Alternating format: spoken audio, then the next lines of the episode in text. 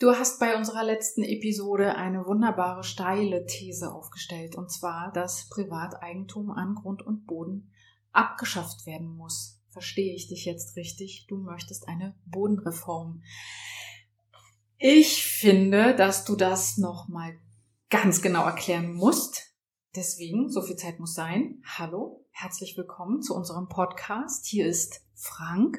Und Jana und wir sprechen heute über diese These. Meine allererste Frage an dich, erklär's mir. Was meinst du damit? Ja, die, der letzte Thema Podcast war ja, was wählen wir im Herbst und was wären unsere wichtigsten Themen? Und ich hatte eben diese Geschichte in den Raum geworfen. Ja, ich äh, denke, also dass Grund und Boden etwas ist, was jeder braucht. Jeder Mensch braucht einen Platz, wo er sein kann. Und er hat auch einen Anspruch darauf, denke ich, dort wohnen zu bleiben, wo er zu Hause ist. Also nicht irgendwie verdrängt zu werden sozusagen ne, durch andere. Und was wir halt gerade erleben, ist gerade am Immobilienmarkt eine Entwicklung, die völlig absurd ist und die ja aber auch bestimmte Prognosen bestätigt, die da heißen, wenn die Zinsen fallen, und seit 2015, 16 sind die Zinsen de facto bei Null, Ne? Also wenn ich jetzt ein Vermögen habe von, sagen wir mal, 300.000 Euro, kriege ich bei der Bank nichts mehr dafür, muss gegebenenfalls sogar noch Gebühren bezahlen beziehungsweise Negativzinsen in Kauf nehmen. Wenn ich aber ein Grundstück kaufe dafür, also dieselben 300.000 Euro nehme und eine Eigentumswohnung meinetwegen habe, habe ich A, die Mieteinnahmen und B, habe ich sogar die Steigerung des Grundstückswertes noch als steuerfreien Bonus obendrauf am Ende. Und äh, es gibt da eine Diskrepanz, die einfach droht, die Gesellschaft zu zerreißen. Und äh, allein wie die Grund- und Bodenpreise sich hier in der Gegend, wo wir jetzt wohnen, entwickelt haben, seit 2015, 16 ist das tatsächlich so. Damals sind die Zinsen auf Null gefallen. Seitdem haben sich hier die Grund- und Bodenpreise verfünffacht. Mehr als verfünffacht sogar. Und das führt zu absurden gesellschaftlichen Entwicklungen, die nicht in Ordnung sind. Und deswegen denke ich, dass Privateigentum an Grund und Boden etwas ist, was wir überwinden müssen. Ist natürlich schwierig bei einem Volk von Einfamilienhausbesitzern äh, und äh, also das überhaupt in die gesellschaftliche Debatte einzuführen. Ich glaube auch nicht, dass wir hier jetzt irgendwo, es ist ja nirgendwo und es ist in der gesellschaftlichen Debatte. Es stimmt nicht, dass es nicht in der gesellschaftlichen Debatte wäre aber erstens nicht in dieser Form, ne? Äh, und zweitens halt mit vielen Pros und Cons Kontrast. besetzt, ja, dass man darüber reden muss. Aber da möchte ich mal ganz kurz einhaken. Und zwar äh, ist es, also ich stelle mir das extrem schwierig vor, weil erstens mal ich selbst bin Hausbesitzerin, andere in der Familie ebenfalls und ich, äh, das ist für mich kein Spekulationsobjekt, sondern es ist halt wirklich ein privates Stückchen Erde, an dem mein Herz hängt. Und es sollte auch, wenn ich mir Kinder angucke und Kindeskinder angucke, ja die Möglichkeit bieten, eine, also eine Sicherheit bieten. Wie dass es in der Familie in bleibt, der, meinst du? Dass es in der Familie so? bleibt ja. oder mhm. auch, dass man sich finanziell unabhängig macht, also zum Beispiel von hohen Mieten. Und wie stellst du dir das vor, sollte das umgesetzt werden können? Naja, also ich sag mal, es ist ja nicht so, dass ich sage, dass diese, es soll ja keine Enteignung von Häusern stattfinden, das ist ja alles albern. Also darum geht's ja überhaupt nicht. Ach so? Ne? Nee, also äh, es geht nur darum, wir sind gestern spazieren gewesen, da, ich sag mal, im Osten Brandenburgs, ich will es jetzt nicht zu konkret machen, äh, und wir sind durch Kleingartensiedlungen gelaufen. Ne, und da gibt's dann Siedlungen, da sind hohe Fahnenmasten aufgestellt mit Reichsbürgerflaggen und Brandenburg-Flaggen und Bayern-München-Flaggen und was die Menschen alle so als ihre Identität empfinden. Und einem Berlin-Ortseingangsschild. Und, und irgendwelchen Ortseingangsschildern und Schieß mich tot und Klein-Mecklenburg und was da nicht alles steht. Und all diese Menschen empfinden doch diesen Kleingarten als ihrs. Also es ist ihr Kleingarten, dafür haben sie bezahlt bei der Anschaffung. Mittlerweile ja. sind die Dinger ja wieder richtig teuer, wenn man da ein Häuschen drauf hat und Bewuchs und es wird ja alles bewertet und man kauft das ja richtig. Und dann zahlt man eine Bodenpacht. Ne? Also diese Kleingärten gehören den Menschen im Allgemeinen ja nicht und trotzdem ist es ihrs. Und genauso stelle ich mir das ja mit ja, mit, mit, mit Einfamilienhäusern beziehungsweise überhaupt mit, mit Wohngrundstücken vor das Haus bleibt ja Eigentum. es gab schon früher, also diese, es gibt ja verschiedene juristische Konstrukte gibt es ja. Also die sind, muss man ja nicht neu erfinden. Es gibt das Erbbaurecht schon seit Hunderten, Tausenden von Jahren. Das ja, kommt ja von der Kirche, soweit mhm. ich das jetzt beurteilen kann. Es gibt das Rechtskonstrukt des Gebäudes auf fremden Grund und Boden. Das gab es besonders auch nach der DDR-Zeit, ne, so irgendwo. Es gibt es sicher auch heute noch, weiß ich jetzt nicht. Also, dass man ein Gebäude besitzt auf einem Stück Land, das einem nicht gehört. Mhm. Und ähm, auf die Art und Weise wäre gesichert, dass Land nur genutzt werden kann, wenn man die Pacht dafür bezahlt. Und die Pacht bezahlt man, wenn man das Land nutzen will. Insofern wäre ja das, was du sagst, dass du willst, dass es im Familienbesitz meinetwegen bleibt, weil ja auch emotionale Bindungen dazu, äh, das wäre ja gegeben. Ne? Keiner will, und das muss man ja wirklich, kann man gar nicht genug betonen bei dieser Diskussion, äh, einem äh, deutschen Einfamilienhausbesitzer oder wie auch immer Ferienhausbesitzer sein, sein Recht dort zu sein, zu bestimmen, was auf diesem Grundstück passiert, das Haus zu bewohnen, das Haus zu besitzen, irgendwie abschneiden. Das, darum geht's ja überhaupt nicht. Okay, da kommen bei mir jetzt gleich ganz viele weitere Fragen auf. Also ich kann das ganz gut nachvollziehen, was du meinst mit dass mir zwar das Land nicht gehört, ich eine Pacht dafür zahle, okay, äh, das Haus aber meins bleibt.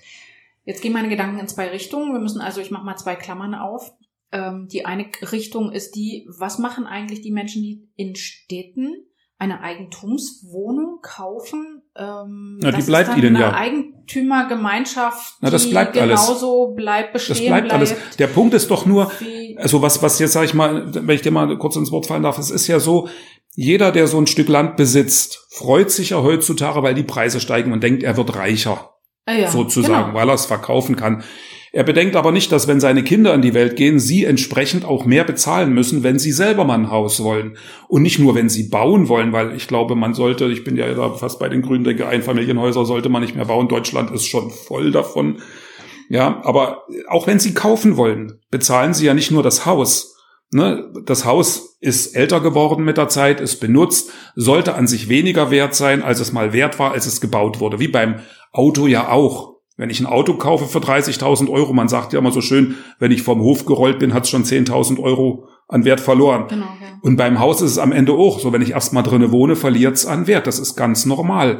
Aber wir spekulieren alle damit, dass wir unser Grundstück mit Haus irgendwann fürs Doppelte, fürs Dreifache, was weiß ich, verkaufen können und, und haben gerade so einen Blasengedanken, wir werden reich, ne? Und, und an diesen Immobilienmärkten los ist, ist ja an dieser Stelle völlig absurd. Naja, das ist genau das, was ich mit meiner zweiten Klammer meinte, weil natürlich ist das ein Gedanke. Ich habe sozusagen ein kleines bisschen Geld und da will jetzt der Staat kommen und sagen, nee, das musste mir jetzt wiedergeben. Wie soll das funktionieren? Wie sollte der Staat das ja, überhaupt Der Staat umsetzen sagt, der Staat sollte ja kein Geld wieder äh, wegnehmen. Geld nimmt er dir ja nicht weg. Nein, ich kann es ja dann nicht verkaufen. Wenn es der Staat hat, wenn es mir nein, nicht mehr nein, gehört, nein. kann ich es ja nicht das, verkaufen. Nein, das ist ja auch wie mit dem, also ich nehme mal den Vergleich mit dem Kleingarten. Hm. Ja, wenn du heute einen Kleingarten hast, dann kannst du den verkaufen. Du kannst den Grund und Boden nicht verkaufen, aber wenn Kleingärten sind ja auch wieder beliebt, also mittlerweile läuft der Markt ja auch wieder. Das heißt, jemand hat sich beworben, will den Kleingarten haben, dann muss er für Gebäude und Aufwuchs und Tüdelüt,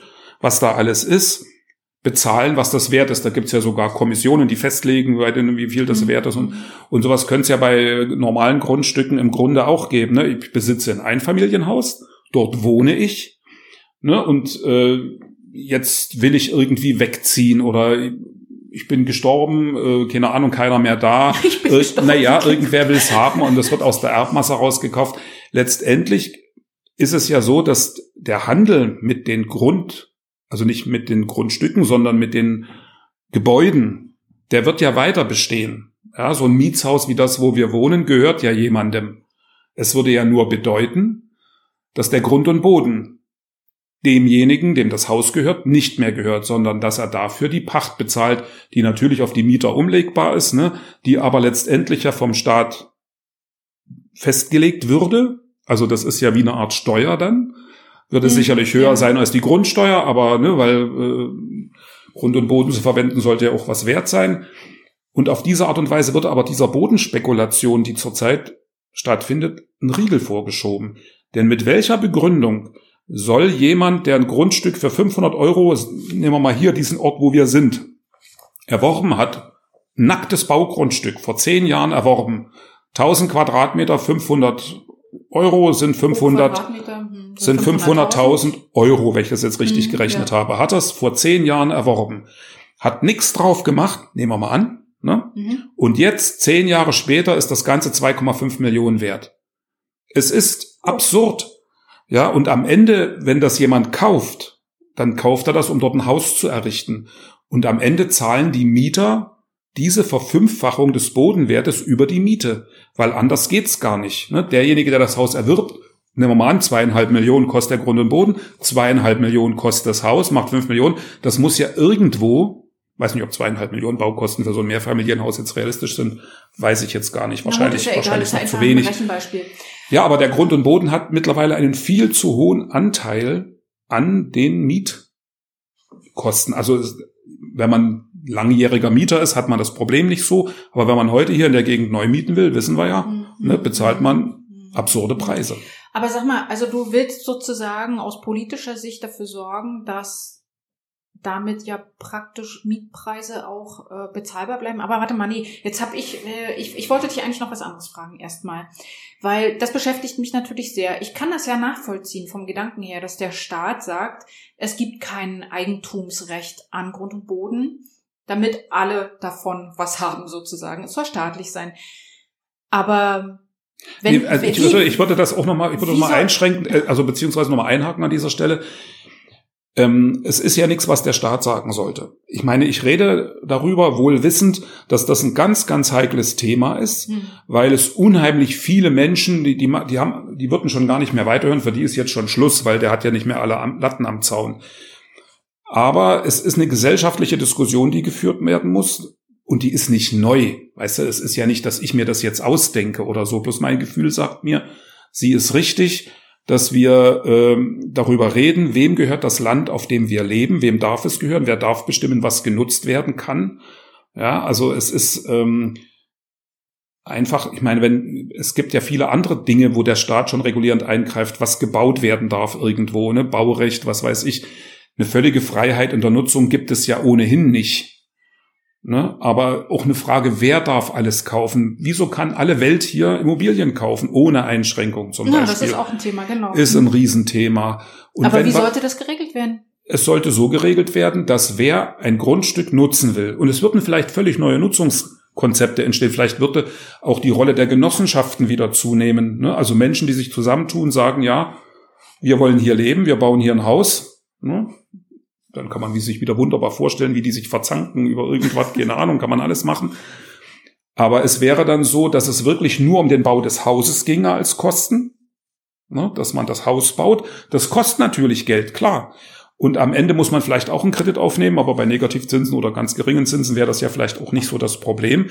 Und dann kann man wieder vernünftige Mieten realisieren, äh, die ja bezahlbar sind und wo man nicht 40 Prozent seines Einkommens oder 50 Prozent seines Einkommens für die Wohnung ausgeben muss, was ja zurzeit so ist und was halt zu sehr am Preis für den Grund und Boden hängt. Hm.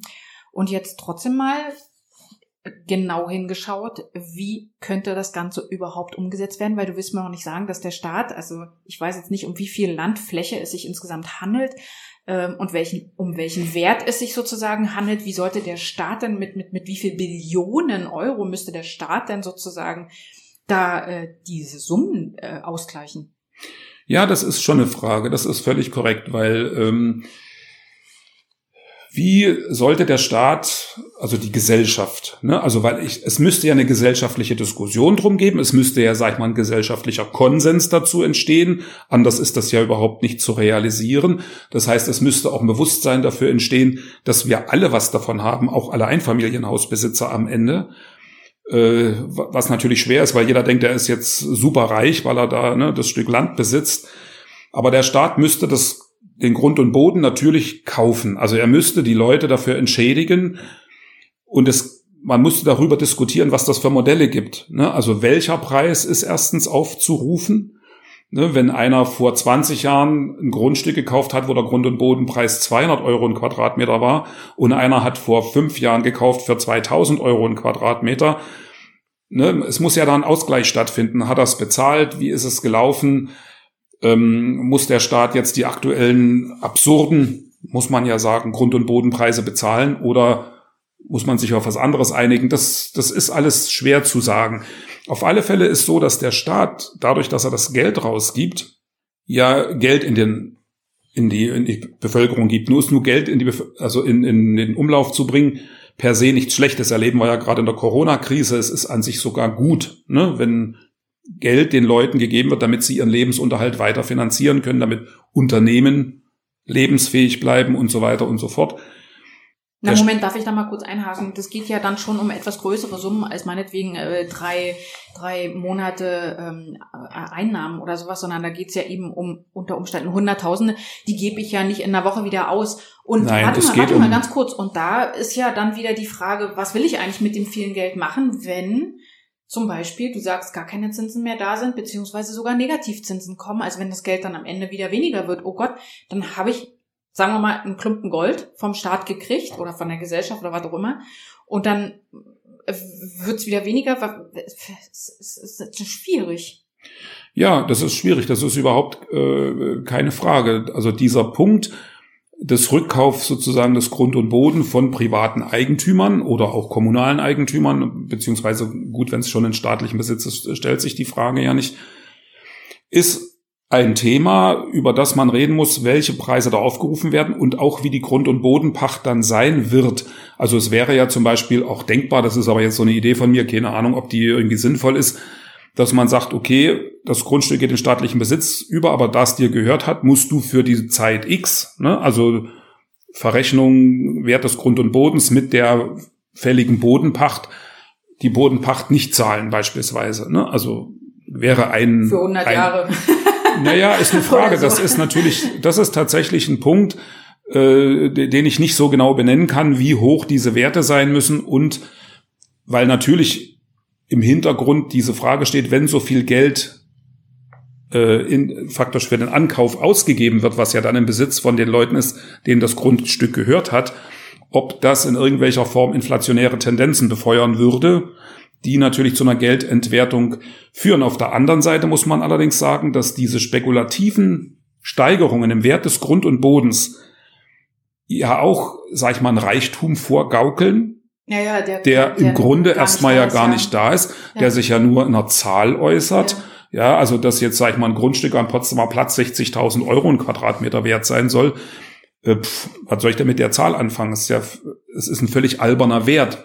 Ne? Also es ist genauso wie am Gendarmenmarkt, ne? wo so eine, also wo da Leute unterwegs sind, die, das ist wie mit diesen Kunstwerken, ja. Hm. Der Punkt ist halt, dass Grund und Boden jeder braucht.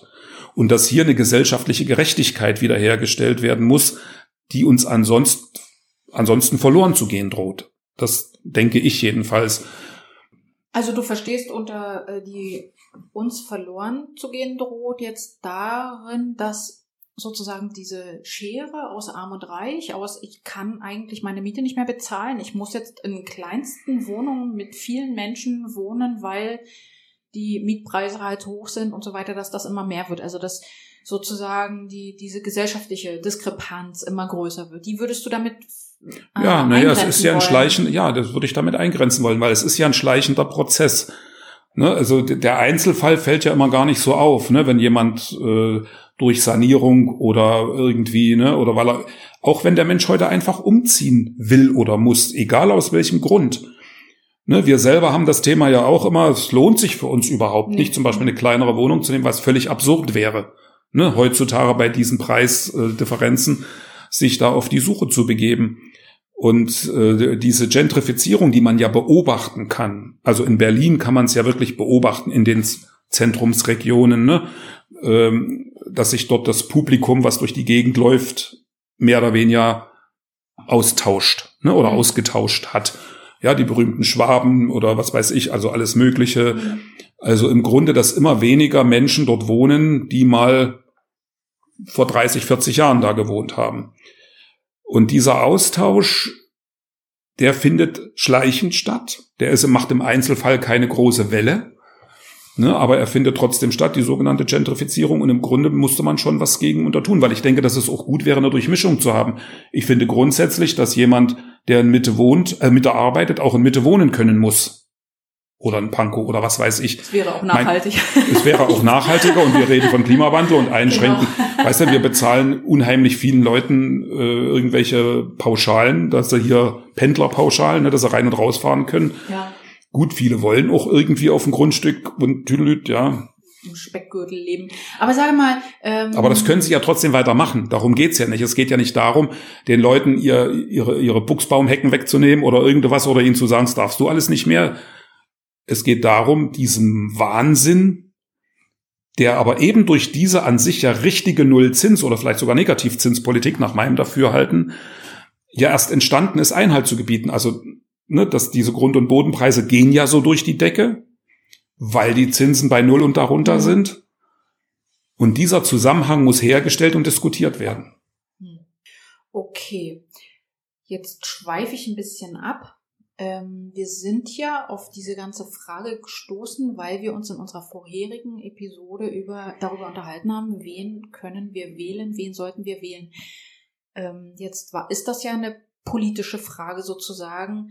Wenn ich jetzt eine solche, ich sag mal in Anführungszeichen Bodenreform nicht realisiert bekomme, was könnte denn politisch trotzdem gefordert werden oder äh, geleistet werden, dass also was ja zu beobachten ist auf diesem Sektor der Bodenspekulationen, dass ja unglaublich viel Geld von aus anderen Ländern kommt, dass also viel Spekulation auch durch Käufe von Schieß mich tot her entsteht, beziehungsweise dass man eben auch nicht nachvollziehen kann, das hattest du mir in einem Gespräch neulich mal erzählt, woher das Geld überhaupt kommt. Da geht's um Bargelder, die da über den Tisch geschoben werden und und und. Was müsste eigentlich der Gesetzgeber wenigstens dann inzwischen tun, um sowas naja, zu verhindern? Es gibt ja, gibt ja verschiedene Modelle, die alle das Grundproblem an sich nicht lösen, ne, aber die, sag ich mal, diesem Wahnsinn so ein bisschen einen Riegel vorschieben würden. Wir sind halt hier in Deutschland, kann halt jeder kaufen, egal woher er kommt. Das ist nur die eine Geschichte. Wenn man sich jetzt die äh, Verhältnisse anguckt, also es gibt eben eine Menge Privateigentümer, so wie unser Haus ja auch im Privateigentum von jemandem ist, gibt aber eben auch eine Menge Firmen, ne, also Fondsgesellschaften, also beispielsweise die berühmteste ist ja mal die, wo der Merz auch unterwegs war, hier als irgendwie Berater oder was weiß ich, BlackRock, ne, die in, in vielen diesen Wohnungseigentums oder diesen Wohnungsunternehmen äh, investiert ist und so weiter und wo man am Ende oft nicht mehr weiß, wo das Geld herkommt. Ne? Also die Frage dieser Geldströme, welcher, welche versteuerten, unversteuerten, illegalen, keine Ahnung, schwarz, sonst was für Gelder hier unterwegs sind, darüber müsste man nachdenken, inwiefern das eingeschränkt wird, denke ich. Ne? Also dass man wie es halt beim Geldwäschegesetz auch schon so ist. Aber das ist eine ganz andere Thematik, so, mhm. ne, dass man dort mhm. einschränkend eingreift und nicht allen, die irgendwo herkommen, erlaubt, hier zu kaufen. Heute kann ja jeder kaufen. Ne? Also, dass man das meinetwegen auf die EU beschränkt. In anderen Ländern in der EU ist das ja noch weiter eingeschränkt. Ne? Also in Polen beispielsweise. Ähm, sicherlich aus nachvollziehbaren Gründen. Das hat ja auch immer historische Gründe, gerade in diesem Zusammenhang. Der Staat könnte selber Bauland zur Verfügung stellen, ne? also günstig auf irgendeiner Form, um dort diesen Preistreibereien Riegel vorzuschieben. Man könnte Genossenschaften mehr fordern. Es gibt viele Dinge, die, die gemacht werden könnten, um den Wohnungsmarkt zu entlasten. Es könnte mehr gebaut werden. Es war ja in den 90ern, wurde ja schon mal deutlich mehr gebaut als heutzutage. Ja.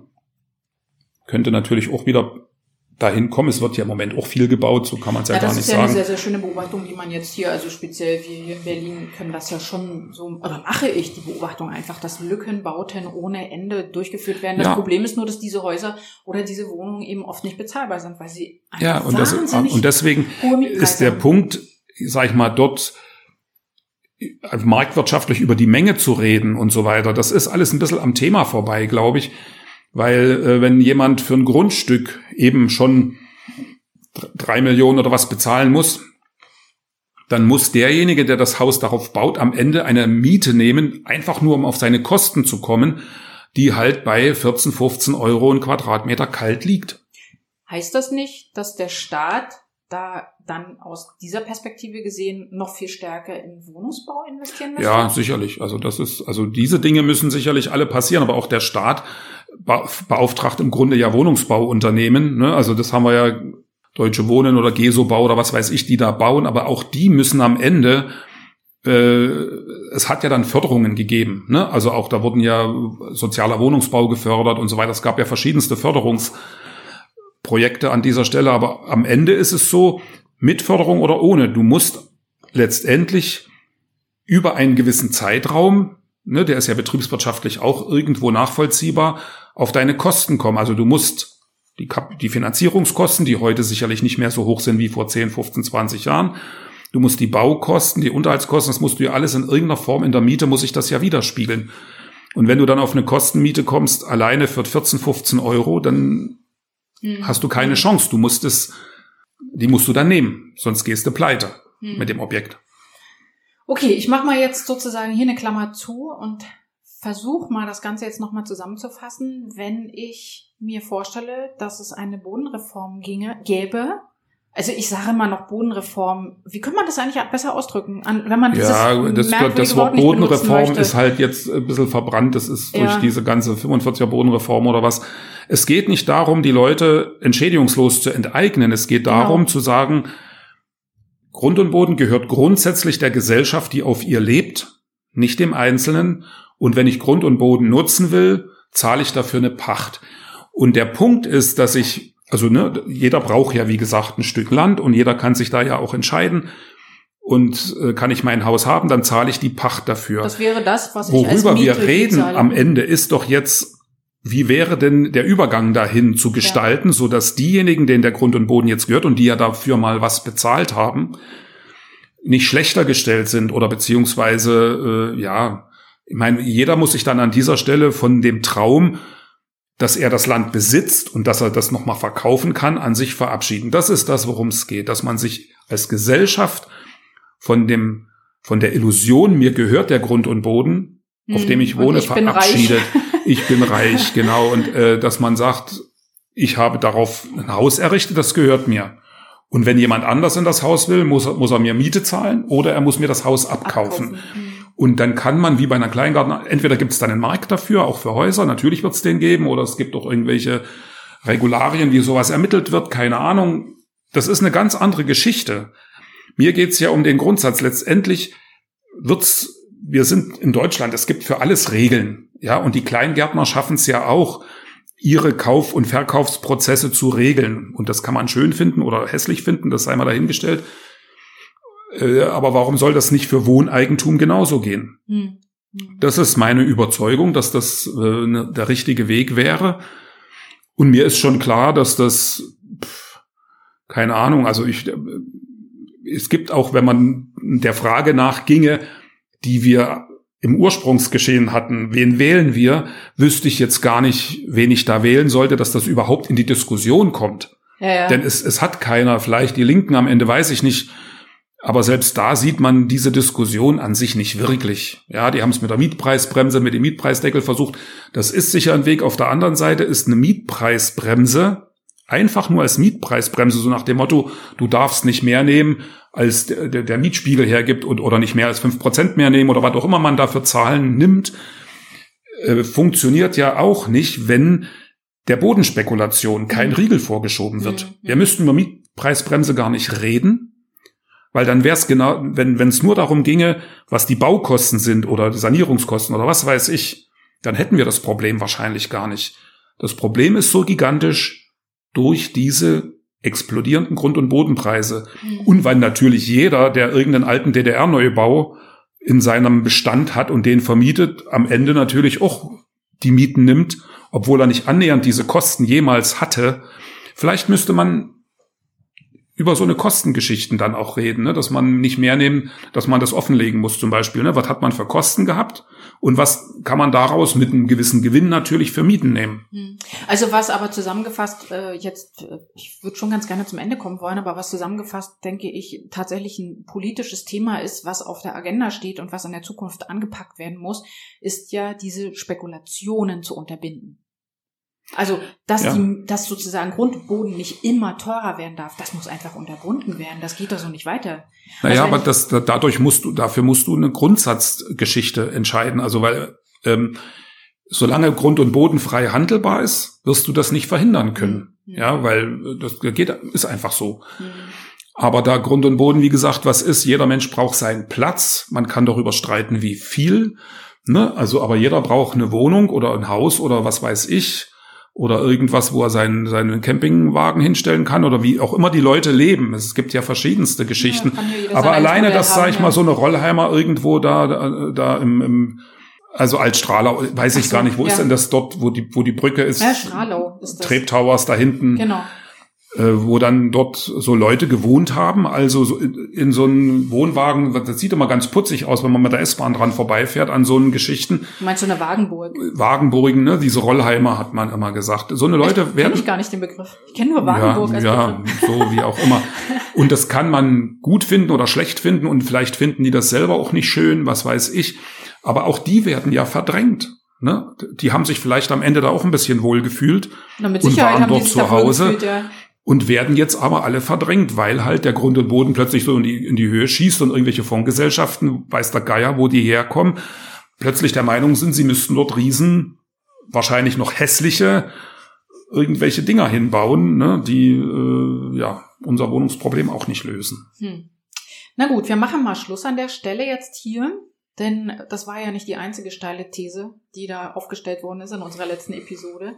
Und deswegen denke ich mal, ja, eine Lösung haben wir beide nicht, du nicht, auch wenn du mir das hast versucht zu erklären. Na doch, ich habe schon eine Lösung. Ich, ich finde, nee, ich würde, ich würde sagen, es ist eine Lösung, auf alle Fälle. Äh, das Problem ist nur, und deswegen mache ich das ja einfach, also spreche ich ja hier drüber, nicht weil ich denke, ich habe ja auch nicht so eine große Reichweite oder wir hier irgendwie aber ich denke ganz einfach, dass es eine Diskussion ist, die wir führen müssten, weil all die, also ich, ich will es jetzt als Schlusswort, aber wenn all diese Einfamilienhausbesitzer, all diese Immobilieneigentumswohnungsbesitzer würden ja jetzt sofort unisono aufspringen und schreien, Hilfe, er will uns alles wegnehmen. Das ist ja nicht der Fall. Ähm, ja, ein Erbbaurecht ging über 99 Jahre. Das ist mehr, als ein Mensch überblicken kann. Es hat nie ein Problem an dieser Stelle gegeben. Und äh, ich denke, sowas wäre auch wieder sinnvoll. Also, ich finde, ich finde diese Theorie total spannend und äh, also aber es muss eine gesellschaftliche, bin, es äh, muss eine Diskussion darüber ja. geben, einfach weil all diese Einwände, die kommen werden, müssen natürlich bedacht und und beguckt werden und ernst genommen werden natürlich auch, denn am Ende geht's doch um nichts weiter, als dass ein Mensch, der ein Haus besitzt und ein Grundstück wo er seinen Garten hat und seine, sein, sein Carport und seine Hecke ne, und all diese und sein Gartenzwerg. Entschuldigung, ich will jetzt nicht despektierlich werden. Ich sage nur, wenn der das hat, das soll so bleiben. Also das soll ihm ja, ja nicht weggenommen genau. werden. Aber er soll auch nicht denken, bloß weil er das hat und der Grund- und Bodenpreis sich verfünffacht und das hat er in Berlin seit 15 im Grunde überall getan. Also kleine Abweichungen hier und da. Ne? und äh, ist in Pankow da gelandet, wo er in Zehlendorf schon vor zehn Jahren war, aber in Zehlendorf ist er halt jetzt auch ne, so nach oben geschossen. Äh, das soll ja alles bleiben. Das soll ihm ja nicht weggenommen werden. Das muss mal ganz klar gesagt werden. Auch sein Recht darüber zu bestimmen, hm. wer über seinen Rasen trampeln darf und wer nicht. Na gut, also ich finde die Idee großartig, obwohl ich, wie gesagt, auch selbst Eigentümerin bin denke ich, das klingt einfach sehr schlüssig und ich würde mich ja am allerliebsten mit dir jetzt noch über Negativzinsen und über rostendes Geld unterhalten, aber ich glaube, das machen wir an einer anderen Episode, weil ich finde das Thema auch wahnsinnig spannend. Allerdings werden wir in unserem nächsten, in, äh, bei unserem nächsten Podcast dann, glaube ich, eher mal auf die Klimapolitik eingehen, weil wir sollten schon noch ein bisschen bei den Parteien und wen wollen wir wählen bleiben und ähm, Na, dazu haben wir ja heute nicht viel sagen können. Nee. Also bei dem Thema wüsste ich jetzt keine Partei. Okay. Also Jedenfalls keine, die eine Chance hat, in den Bundestag zu kommen. Ja. Selber gründen. Also, vielen Dank. Ich freue mich, dass du hoffentlich vielleicht eventuell bis hierhin mit zu Ende gehört hast, ähm, wenn es dir gefallen hat, also oder wenn du Fragen hast, schreib Du musst, uns. du musst an dieser Stelle ihr sagen. Wenn du du sagst, dann denken die, du meinst mich. Nein, ich meine nicht dich. Ich meine jetzt unseren ehrenwerten Zuhörer und die Zuhörerin natürlich ganz genauso. Denn so viel Zeit muss sein, mein Lieber. Also, ich freue mich aufs nächste Mal. Vielen Dank. Tschüss und ähm, bis bald. Tschüss.